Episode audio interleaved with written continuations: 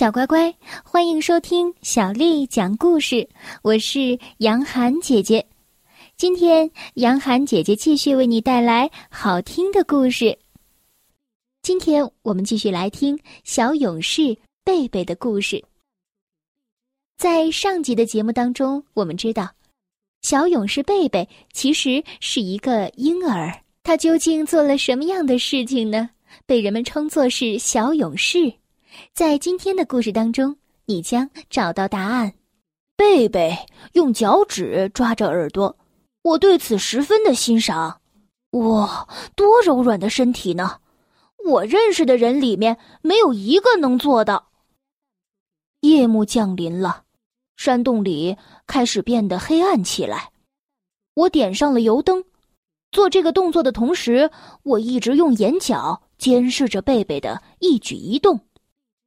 点篝火就算了，我根本没有时间照看那么多的事情。只要我转过身去，我肯定这个小家伙会立刻趁机做出蠢事来。看吧，我说什么来着？他正在朝着巫婆的大鼓爬去，砰砰砰，乒乒乒，他就像听不见这些噪音似的敲个不停。我使出了全身的力气，大喊：“停下来，停下来，别敲了！”贝贝停了下来，手还停在半空中，表情显得有些难过。这个表情真是把我逗乐了。我从来没有看过任何动物有过这样的表情，哪怕是那次我在去采椰子的路上追捕一群数不清的兔子，它们也不曾有过。咦，椰子，这是个好主意！我抓住贝贝。把它放到了一个大篮子前面，这个篮子是部落用来储存椰子的。来吧，贝贝，你可以玩这个。嘿，我坐在一个角落里，装作若无其事的样子观察它。多有趣的小家伙！它用四只脚爬，它吃草，它还喝斑马奶，它像小野兽一样，而且它还会用眼睛表达难过的心情。我要是能回忆起我小的时候是怎么样的，那该多好啊！忽然，我惊呼起来：“你在做什么，贝贝？你把这儿都弄乱了！你看，你看，现在满山洞都是椰子了！可恶的贝贝！这家伙把筐子里的椰子全部滚在地上。我用我最凶的眼神盯着他，他冲我大大的乐了，还把头偏向一边说。”啊！我握紧拳头，对自己说：“冷静下来，卡布奈特，保持冷静。”卓丽叶娜把贝贝交给我照顾，我不能让他受到伤害，我得控制住怒火。好吧，我来全部收拾好，这能让我放松一下。我把篮子放到贝贝够不着的地方，再一个一个的把椰子捡回筐里。忽然，一声尖叫回响在寂静的夜空中。阿甲跑着回到了山洞。快快快，我们快藏起来！他他来了！他是谁？他……阿甲一边用颤抖的手指向洞口，一边回答。我感觉肚子里像是有一个冰冷的球在翻滚，因为我看到一个巨大的侧影。缓慢的从黑暗中显现在洞口，这个入侵者发出了一声巨吼，它是一只大老虎。老虎走进来，它是那么的巨大，它停下来眯了眯眼，灯光让它有些眼花。快，我抱紧贝贝，钻到了巫婆面具的后面。阿甲早就躲在一个大柳条篮子里去了。老虎粗粗的吸了吸气，然后发出满意的低吼声。我不知道这是为什么，它好像是在说：“这里空气很新鲜，而且还有柔软的婴儿贝贝当甜点。”那我该怎么办才好呢？现在点起篝火已经太晚了，而且即便手里握着狼牙棒，我也无法战胜这个家伙。可怜的卡布奈特，我想，我们这次完蛋了。我尽量让自己缩到最小，以免吸引这只恶虎的注意力。而偏偏在这时，贝贝在我的怀里扭来扭去，他还想扯我的头发。我盯着老虎，歪了歪头，想要躲开贝贝有力的手指。可是就在这时，悲剧发生了，贝贝抓住了巫师面具的毛。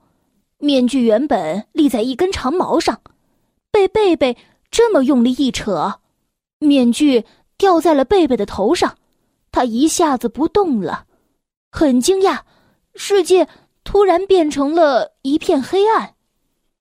长毛滑了下来，打在了我用木炭装饰的树皮边缘，树皮被弹到了山洞的洞顶上，打到了躲在那里的蝙蝠。可怜的小家伙慌张的飞起来，它猛扑向我刚才放到岩石上的那筐椰子上，篮子失去平衡倒了下来，椰子一个接着一个的砸在了巫婆的大鼓上，砰砰砰，椰子像雨一样落在鼓上，形成了打雷一样的噪声，回响在山洞里。贝贝这时还戴着巫婆的面具，他脱开我的手臂。在满山洞里乱闯，还直接跑向了老虎。这是我第一次看到他站起来走路，只用两只后爪走路。他仿佛对自己的行为很惊讶，还发出了自豪的笑声。我看着他这样，吃惊的无法动弹。奇迹就这样发生了，老虎被这只长角的面具吓到了。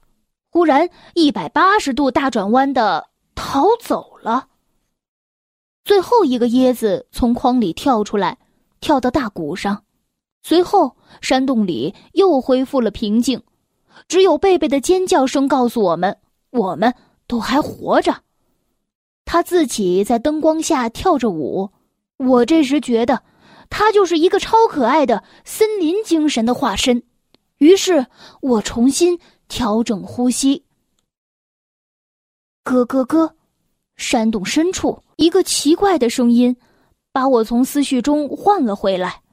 我深吸了一口气，说：“阿甲，停止磕你的牙吧，从篮子里爬出来吧。”阿甲重新出现在我面前，他的脸看上去比斑马奶还要白。他他走了。呃，我们这次真是幸运，这还要感谢贝贝，是他救了我们。阿甲结巴起来：“婴婴婴儿，婴儿贝贝，是的，他还没有一只兔子大，但是他吓走了一只大老虎。”阿甲推了推眼镜腿，惊呼道：“卡布奈特，看呐，他会走路了！”贝贝摆脱了面具。他正一步一步的朝着我们走了过来，然后他的脸上出现了一个大大的微笑。他一边哼哼，一边来找我们。卡布奈特，卡布奈特！这一下，我被逗得大笑起来。贝贝用两只脚走路，他能吓跑老虎，还能喊我的名字。毫无疑问，他真是我的开心果。他扑进我的怀里。不停的喊着：“卡布奈特，卡布奈特。”阿甲耸了耸肩：“嘿，你们能不能别这么亲密？你们两个，卡布奈特，贝贝正在欺骗你。我敢肯定，他是想要你给他东西吃。”我根本不去理会阿甲这个南方古猿，我看着贝贝的眼睛：“小宝贝，你现在是真正的人类了，你需要一个名字。”我要叫你肌肉小牛，怎么样？肌肉小牛攥紧小拳头，向我展示他有多强壮。没错，他看上去对自己的新名字十分的满意。第二天，当部落的人从大聚会回来的时候，我正在教肌肉小牛怎么捕猎野猪呢。我的妈妈在队伍的前面。孩子们，你们玩的开心吗？我的回答。是的，贝贝长进了不少。我还给他起了个名字，以后他就叫肌肉小牛。卓丽叶娜瞪大了眼睛：“什么？他叫什么？”我给他讲述了昨天晚上老虎出现的经历，还有肌肉小牛的英雄故事。卓丽艳娜惊讶的不知道说什么好，她一边显得十分自豪，一边又有些失望。我还想要给他起一个比较，嗯，不那么，呃，总而言之是其他的名字。但如果你说的都是真的，那么你已经为他选了一个最合适的名字——卡布奈特。他在大家的喝彩声中紧紧的抱住了肌肉小牛，在吵闹声中。我听到了一个小小的声音在叫：“卡布奈特，卡布奈特，他真是太可爱了！婴儿贝贝，小勇士贝贝。”这就是小勇士贝贝的故事。小乖乖，今天的故事就为你讲到这儿了。如果你想听到更多的中文或者是英文的原版故事，欢迎添加小丽的微信公众账号“爱读童书妈妈小丽”。下面的时间，我们一起来读一首古诗《夏夜登南楼》，唐·贾岛。水岸寒楼带月姬，夏林初见岳阳西。一点新萤报秋信。不知何处是菩提，夏夜登南楼。唐·贾岛。水岸寒楼带月姬，夏林初见岳阳西。一点新萤报秋信，不知何处是菩提。夏夜登南楼。唐·贾岛。水岸寒楼带月姬，夏林初见岳阳西。一点新萤报秋信，不知何处是菩提。晚安。